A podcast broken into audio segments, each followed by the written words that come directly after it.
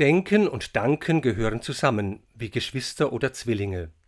Wenn jemand sein Leben recht bedenkt, findet er viele gute Gründe zum Danken.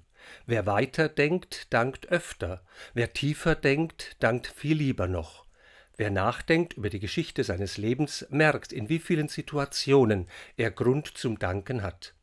Ich kann nur dankbar sein, dass mir die Hilfe Gottes manchmal durch einen meiner Mitmenschen gekommen ist, der mir zugehört hat, als ich traurig war und ihm eine schwere Geschichte erzählen wollte. Vielleicht kam ja die Hilfe Gottes auch durch ein kleines Zeichen, die Einladung zu einem Kaffee oder Spaziergang. Denn im Danken, da liegt Segen, so singen wir es in einem neuen Kirchenlied. Wer am Abend auf den Tag zurückblickt, findet wohl allen Grund zum Danken danken für das Licht meiner Augen an diesem heutigen Tag und das viele bunte Herbstlaub gerade jetzt an Bäumen und Büschen. Danken für den guten Duft von Äpfeln und herbstlichem Laub. Danken für den Klang der Musik und mein Lieblingslied. Danken für den guten Geschmack von Brot und Wein und für die Blumen auf dem Tisch und die abendlich angezündete Kerze.